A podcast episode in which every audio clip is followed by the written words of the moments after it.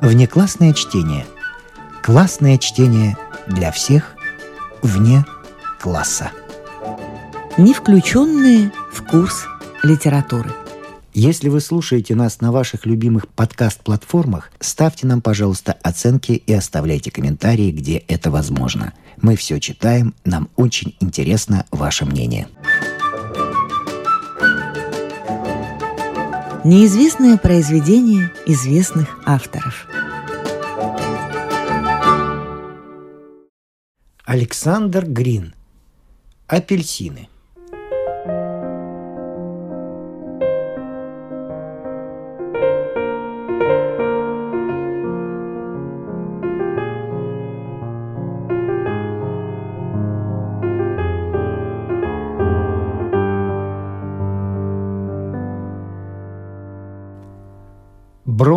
Отошел от окна и задумался.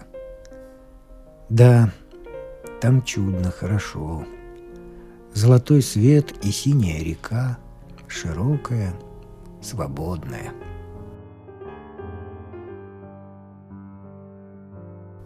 Свежий весенний воздух так напирал в камеру, всю вызолоченную ярким солнцем, что у Брона защекотало в глазах и подмывающе радостно вздрогнуло сердце.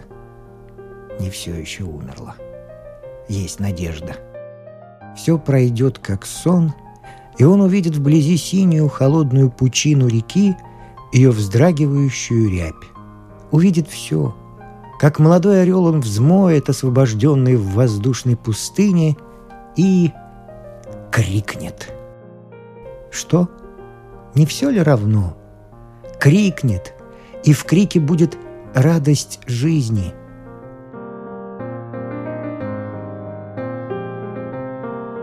Так бежала мысль, и взгляд Брона упал в маленькое потускневшее зеркало, повешенное на стене.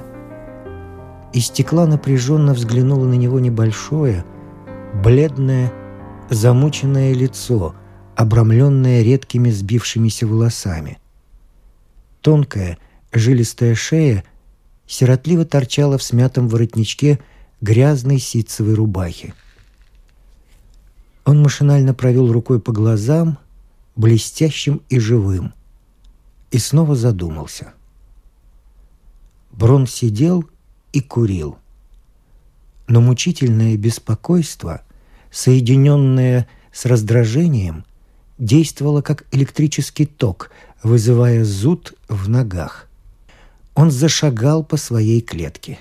Всякий раз при повороте у окна перед ним сверкал большой четырехугольник, перекрещенный решеткой, полный солнца, лазури и зелени.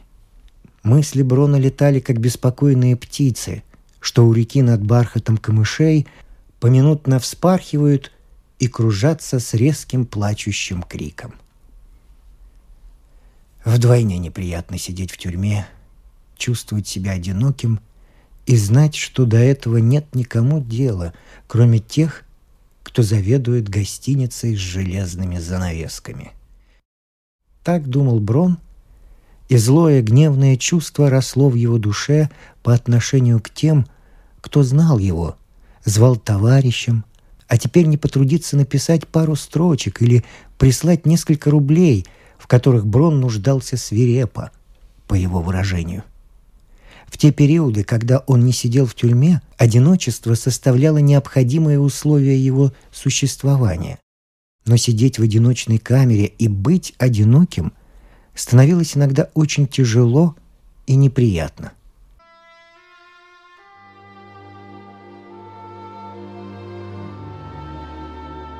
Он ходил по камере, а весна смотрела в окно ласковыми, бесчисленными глазами – и ее ленивые певучие звуки дразнили и нежели. Синяя река дрожала золотыми блестками, внизу глубоко под окном, как шаловливые дети, лепетали молодые зеленые березки. «Тяжело сидеть весной», — подумал Брон и вздохнул. «Третья весна в тюрьме». И он подумал еще кое-что — чего не решился бы сказать никому. Никогда. Эти волнующие мысли остановились перед глазами в виде знакомого образа. У образа были большие темные глаза и нежное продолговатое лицо. И это ушло. Ради чего? Да, ради чего? Повторил он. Несчастная рабская страна. Брон еще раз взглянул вверх, откуда лились золотые потоки света, пыльного и горячего. Подавил мгновенную боль, сел и раскрыл капитал. Сухие математически ясные строки понеслись перед глазами, падая в какую-то странную пустоту, без следа, как снежинки. И от этих безжалостных строк, ядовитых, как смех Мефистофеля, неутомимых и спокойных, как бег маятника, ему стало скучно и холодно.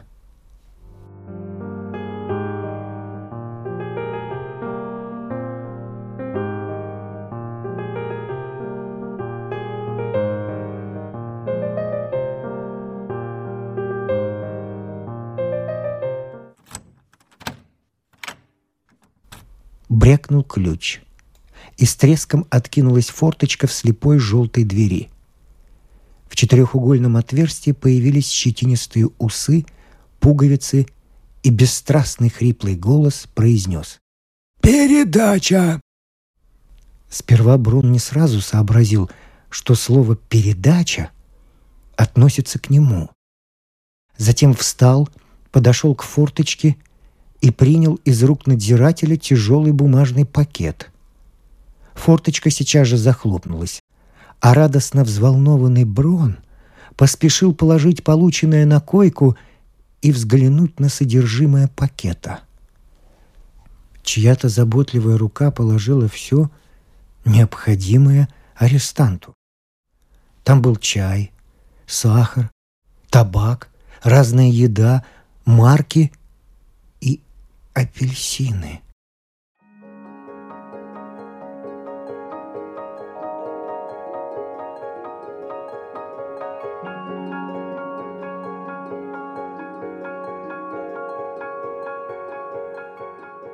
Брон стоял среди камеры и улыбался широкой улыбкой, поглядывая на сокровища, неожиданно свалившиеся в форточку –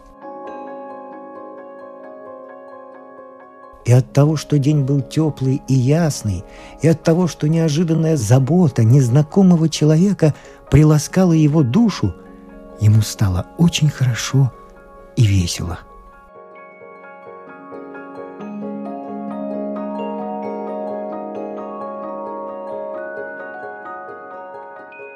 Но кто же мог приласкать? Соображал он. На мгновение – Образ с темными глазами выплыл перед ним, но сейчас же закрылся картиной дальнего ледяного севера. Нет, нет. Впрочем, сейчас увижу. Если есть записка, значит, это кто-нибудь из своих, и он начал торопливо рыться в провизии. Ничего не оказалось. Слегка устав от бесплодных поисков, Брон принялся ожесточенно обдирать ярко-красный апельсин — и вдруг из сердцевины фрукта выглянула маленькая серебряная точка. Он быстро запустил пальцы в сочную мякоть и вытащил тоненькую, плотно скатанную бумажную трубочку, завернутую в свинец. Вот она. Какая маленькая, однако хитро придумана. Трубочка оказалась бумажной лентой, сохранившей тонкий аромат духов, смешанный с острым запахом апельсина. Бисерный женский почерк рассыпался по бумаге и приковал к себе быстрые глаза Брона. «Товарищ», — гласила записка, — «я узнала случайно, что вы сидите и очень нуждаетесь. Поэтому не сердитесь, что я посылаю вам кое-что. Мой адрес ВО11Л8НБ. Вам должно быть ужасно тяжело сидеть, ведь теперь весна. Но не буду дразнить. До свидания. Если что нужно, пишите. Н. Б.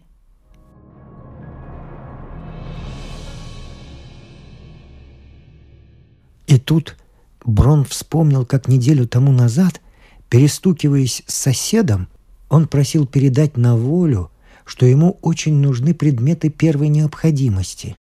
Теперь стало ясно, что передачу и записку принес кто-нибудь из... Перечитав два раза маленькую белую бумажку, Брон почувствовал, что ему хочется разговаривать, и стал разговаривать с незнакомкой посредством чернил и бумаги.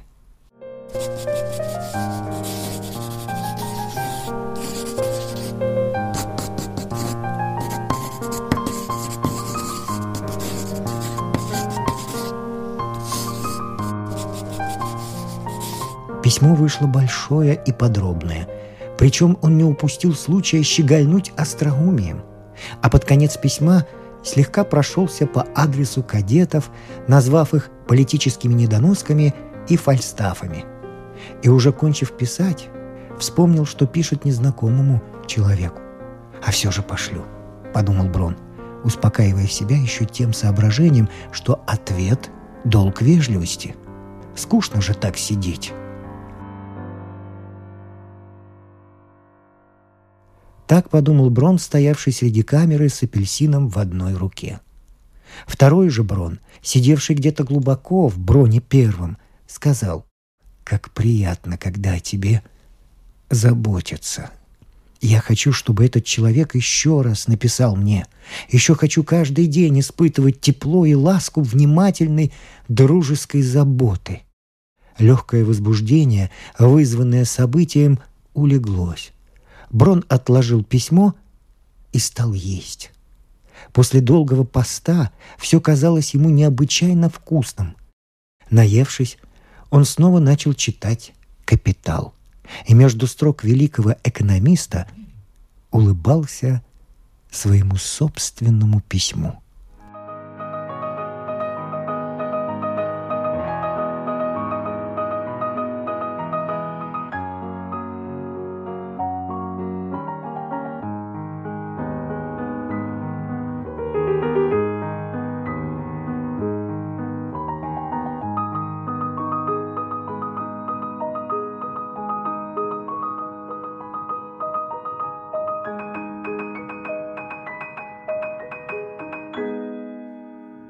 Четверг был снова днем свиданий и передач.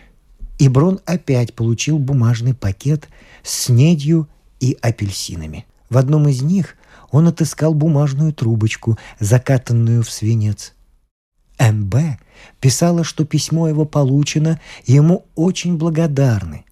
Следующее место из записки не оставляло сомнения в том, что пишет человек молодой, наивный и искренний. Я прочитала ваше письмо и весь день думала о вас всех, сидящих в этом ужасном месте. Если бы вы знали, как мне хочется пострадать за то же, за что мучают вас. Мне кажется, что я не имею права, не могу, не должна жить на свободе, когда столько хороших людей томятся. Пишите. Зачем пишу вам это? Не знаю. Н. Б.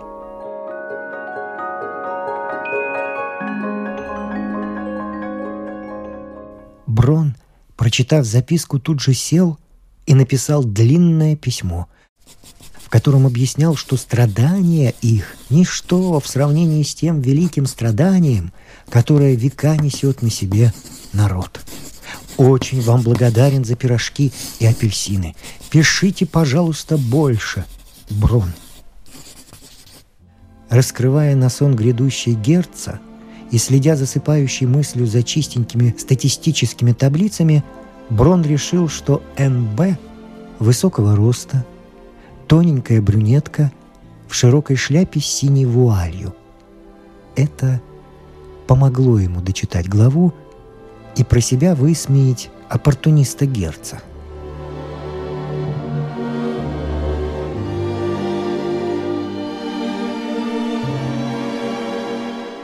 Через неделю переписка приняла прочные и широкие размеры.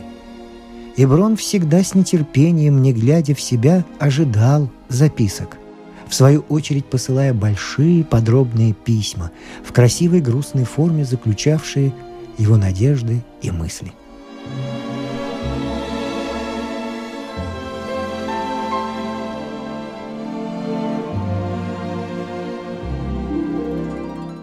Нежная и тихая печаль странной дружбы ласкала его душу, как отдаленная музыка.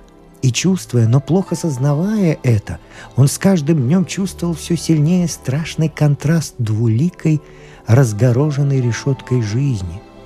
Контраст синей реки, окрыляющего пространства и тесно примкнувшей к нему маленькой одиночной камеры с бледным сгорбившимся человеком внутри –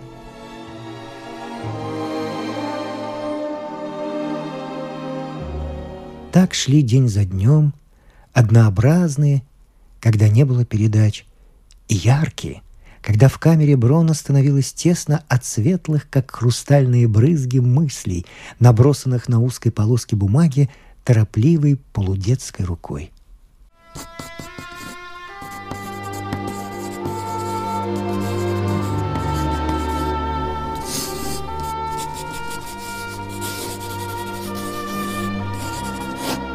Девушка писала Брону, что и ей тесно жить, что, чувствуя себя как в тюрьме, в мире полном грязного, тупого самодовольства, она рвется на борьбу с темными силами, мешающими свежим, зеленым росткам новой жизни купаться в лучах солнца и теплом весеннем воздухе.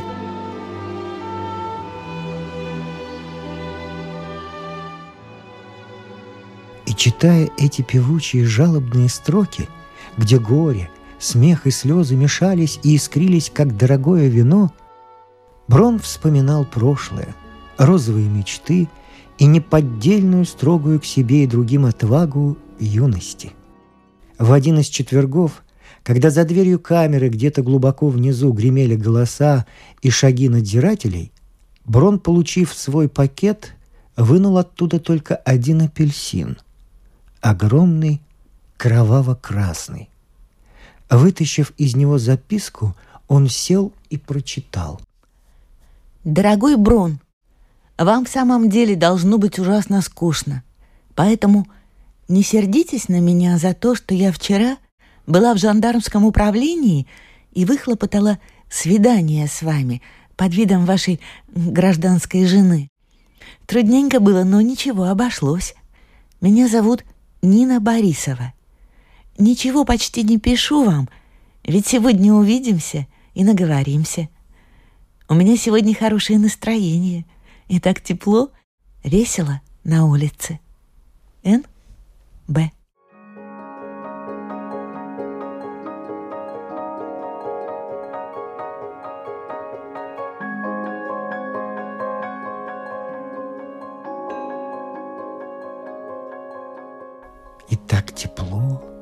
весело на улице», — подумал Брон. Прочитав записку еще раз, он с сильно бьющимся сердцем подошел к старенькому чемодану и стал вынимать чистую голубую рубаху. Но тут же внизу раздались четыре свистка, и торопливый резкий голос крикнул «Пятьдесят шестой! На свидание!» И Брон почувствовал апатию и усталость. Ему хотелось сказать, что он не пойдет на свидание. Но когда надзиратель распахнул дверь и, быстро окинув камеру, привычным взглядом сказал «Пожалуйте!», Брон заторопился, суетливо пригладил волосы, выпрямился и вышел.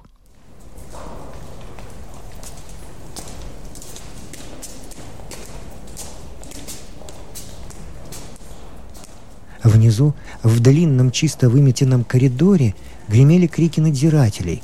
Звон ключей, кипела суетливая беготня, как всегда в дни свиданий.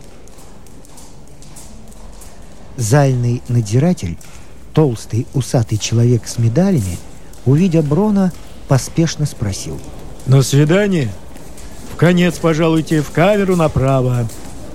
Брон пошел в конец длинного коридора, ступая той быстрой легкой походкой, какой ходят люди, долго сидевшие без движения.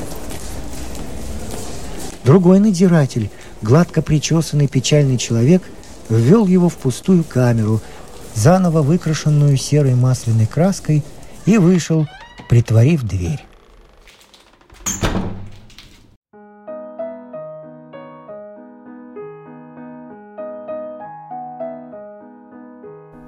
Прошло несколько томительных минут, которые Брон старался сократить курением, не в силах, будучи побороть чувство стеснения, неловкости и ожидания.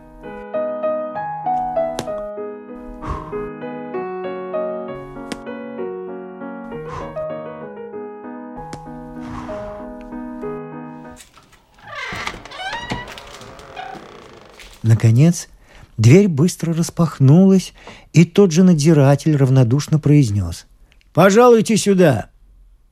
У Брона сильно забилось сердце, и через два шага его ввели в другую камеру, где стоял небольшой столик, покрытый газетной бумагой, а у столика сидел жандармский ротмистер, молодой человек с сытым, бледным лицом и сильно развитой нижней челюстью.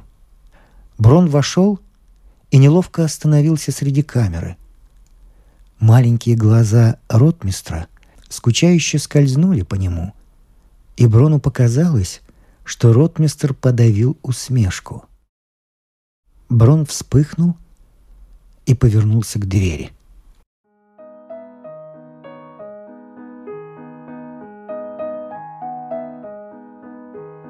В камеру, слегка переваливаясь, вошла толстенькая, скромно одетая, некрасивая девушка с розовыми щеками и светлыми растерянными глазками, которые слегка расширились, остановившись на броне. Брон шагнул к ней навстречу и усиленно крепко пожал протянутую ему руку. «Ну вот, здравствуйте», сказал он, кашлянув. «Ну как, здоровы?» — поспешил добавить, чувствуя, что предательски краснеет. «Прошу сесть, господа!» — раздался скрипучий голос ротмистра, и Брон послушно засуетился, опускаясь на стул и не отводя глаз от лица посетительницы. Она тоже села, а на столе между ними протянулись пухлые белые руки ротмистра — Прошло несколько секунд, в течение которых Брон тщетно с отчаянием придумывал тему для разговора. Мысли его вертелись с ужасающей быстротой, и одна из них била его по нервам. «Я сижу тупо, как дурак, как дурак, как дурак!» «Ну говорите же что-нибудь», — тихо сказала девушка и виновато улыбнулась. Ужасно это, как мало дают свидания. Пять минут. Вон в предварилке говорят, больше? Да, да, да, там больше, согласился Брун значительным тоном. Там десять минут дают. И он опять умолк, прислушиваясь к себе и желая, чтобы пять минут уже кончились. «Я очень торопилась сюда», — продолжала девушка. «Мне надо еще поспеть в одно место. А здесь ждала час. Или нет, полтора часа». «Спасибо, что пришли», — сказал Брон деревянным голосом. «Очень скучно сидеть». «Что же это я жалуюсь?» — внутренне нахмурился он. «А вы как? Я? Я? Рассеянно протянула девушка. Ты все так же?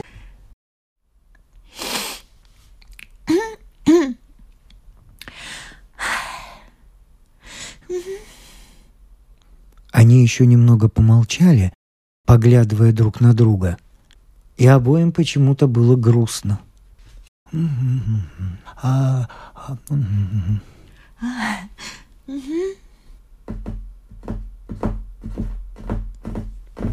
Ротмистер подавил зевок, побарабанил пальцами по столу и с треском, открыв огромные часы, сказал, поднимаясь. «Свидание кончено!» Брон и Борисова поднялись и снова улыбнулись, растерянно и жалко. Девушка пошла к дверям, но на пороге еще раз обернулась и торопливо бросила.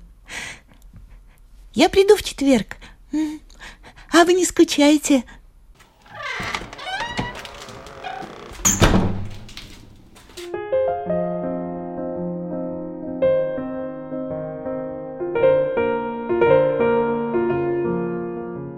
Она думала, быть может, встретить другого, закаленного человека, сильного и гордого, как его письма, с резкими движениями и мягким взором. Все может быть. Может быть и то, что, выходя на улицу, она бросила длинный взгляд на мрачный фасад тюрьмы, схоронивший за железными путями столько прекрасных душ. Может быть также все может быть.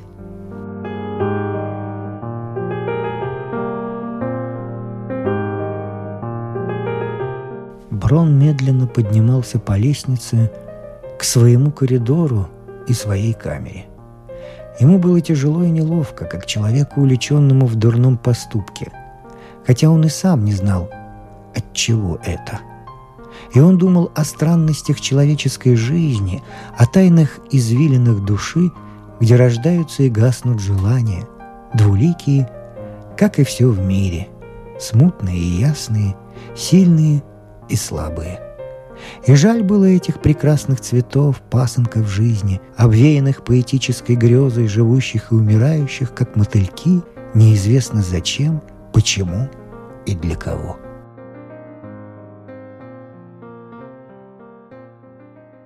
Войдя в камеру, Брон подошел к окну, вздохнул и стал смотреть на блестящие краски весеннего дня, цветным покровом обнимающие пространство. Синела река, звонкий возбуждающий гул уличной жизни пел и переливался каскадом. И новая морщина легла в душе Брона.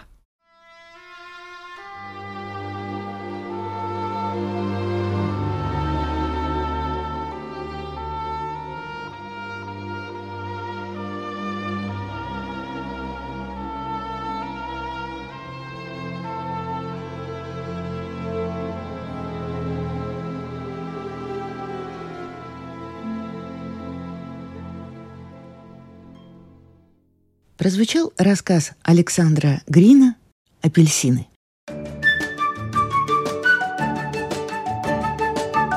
Внеклассное чтение.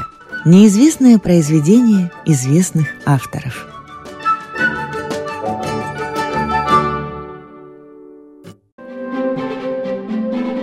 Не включенное в курс литературы. Впервые этот рассказ вышел в сборнике под названием «Шапка-невидимка». И вот что об этом вспоминала дама сердца Грина тех времен Вера Павловна Абрамова. Зимой 914 года мы уже не жили вместе, а только оставались друзьями, часто виделись. Тогда-то и вышла в издательстве журнала «Отечество» книга Грина «Загадочные истории». К этому сборнику Александр Степанович написал посвящение, которое незачем пересказывать, так как оно напечатано но вокруг текста посвящения его рукой были набросаны рисунки. Они вызывают вопросы читателей и некоторые недоумения. Два из них объяснимы просто. Роза — любовь, перо — символ писательского искусства.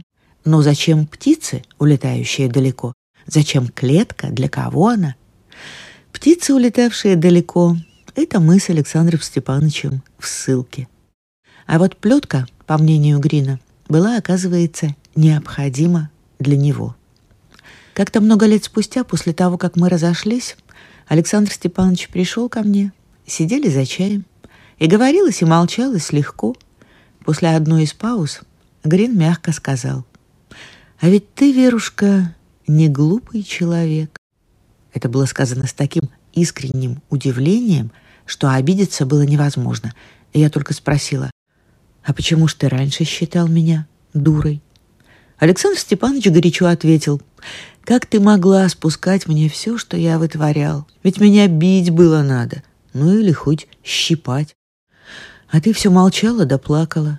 А я-то толстокожий, до меня ж не доходило. Неправильно ты себя вела, Верушка». И я согласилась с ним. Грину нужна была очень сильная рука, а у меня такой руки не было. Итак, Книга под названием «Шапка-невидимка» вышла в начале 1908 года. Конечно, сборник можно было бы назвать по заглавию одного из рассказов в него входивших, но Александр Степанович это не захотел. Тогда я предложила «Ты таинственная личность». По паспорту Алексей Мальгинов, а на самом деле Александр Гриневский. Даже я не рискую называть тебя Сашей, а зову вымышленным именем. Сама я тоже должна скрываться. Вот и посвящение твое другу моему Вере, а не жене. Оба мы как будто под шапкой-невидимкой. Назовем так и книгу. Александр Степанович принял эту наивную выдумку без малейшего возражения. Этот первый сборник рассказов Грина в основном обобщающий опыт автора как революционера и террориста. Издатель Котельников скупился, не хотел тратиться на художника и предложил Грину нарисовать обложку самому. У Александра Степановича в то время лежала дома какая-то толстенная книжища в черном переплете с золотым тиснением. Он перерисовал вытесненный на книге рисунок и отнес издателю. Рамку на обложке шапки-невидимки издатель сделал темно-зеленой на бумаге светло-зеленого грязноватого цвета. Вскоре после выхода книги Александр Степанович вернулся домой расстроенный и сказал, «Говорят, что обложка шапки-невидимки похожа на обертку для мыла». И действительно, рисунок, вытесненный на переплете тонкими золотыми линиями, расплылся и погрубел, а тон обложки был очень неприятен. И все-таки выход первой книги нас очень радовал.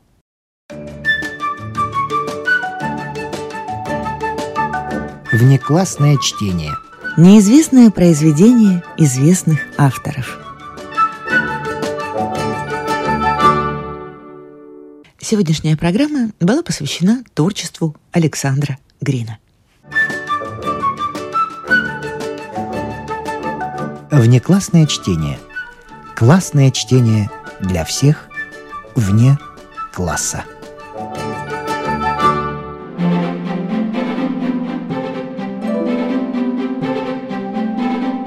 С вами прощаются актеры Наталья Щеглова и Вадим Гросман. Музыкальный редактор Виктор Петров. Слушайте нас в Spotify, на платформах CastBox, Яндекс Музыка, Apple Podcast и других. Самых маленьких слушателей мы приглашаем побывать в гостях у книжки. Подкаст Латвийского радио 4. А для тех, кого интересует наша женская роль в истории, в подкасте Латвийского радио 4 звучат Истории на манжетах.